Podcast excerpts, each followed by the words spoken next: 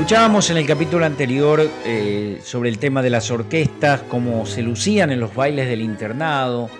Ya sabemos que hay un tango de más calidad musical a fines de la década del, del 10, con otro perfil más romántico. Y hoy les quiero hablar de Julio de Caro, quien marca un hito fundamental en la historia del tango. Nacido en la que es hoy la calle Bartolomé Mitre, en el barrio de Valvanera, en pleno centro de Buenos Aires, sus padres eran de origen italiano y se habían casado en Buenos Aires. La madre había trabajado profesionalmente como cantante y el padre había estudiado música en Italia y trabajado en el conservatorio nada menos que de la Scala de Milán. Desde chico, Julio de Caro estuvo muy unido a su hermano Francisco, dos años mayor que él, y siguiendo las directivas de su padre, desde pequeño Julio de Caro estudió piano, en tanto su hermano Francisco se dedicaba al violín.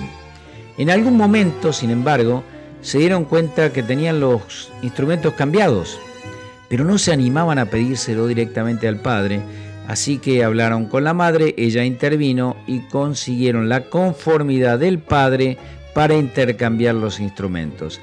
Ambos hermanos entonces ya estudiaban, daban recitales, eh, que eran de lo que el padre llamaba música seria, con total exclusión de música popular. Tango nada. Pero en el año 1915, Julio, participa en el actual Teatro Liceo, ahí en ese tiempo se llamaba Teatro Lorea, como segundo violín en la orquesta de la Compañía de Zarzuela, gracias a un empresario que era amigo del padre lo que le trajo problemas que ya contaremos en el próximo capítulo. Sin embargo, Francisco y Julio, escondidas, habían concurrido ya calladitos a lugares donde los maestros Roberto Firpo, Cobian, Arolas ejecutaban música de tango y a escondidas comenzaron a leer y practicarla. Lo demás es historia ya escrita. Julio Nudler hace en el sitio Todo Tango una muy buena semblanza sobre Julio de Caro y dice que cuando Julio de Caro funda su sexteto en el año 1924, trae consigo un nuevo y trascendental estilo.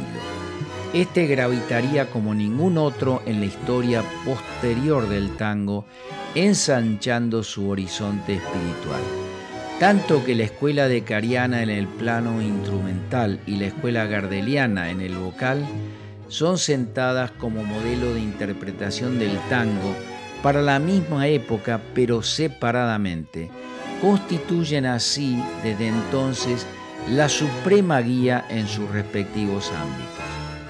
De Caro conservó la esencia del tango arrabalero, bravío y lúdico de los iniciadores, pero fundiéndolo con una expresividad sentimental y melancólica desconocida hasta entonces, reconciliando así la raíz criollista con la influencia europeizante. Su mayor formación académica le permitió envolver su mensaje en un lenguaje musical depurado de inefable seducción.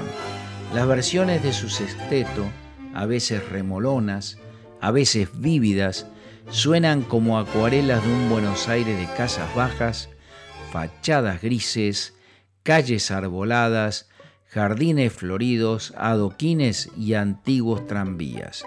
Y vamos a escuchar un tango que él le dedica a su barrio, al barrio de Boedo.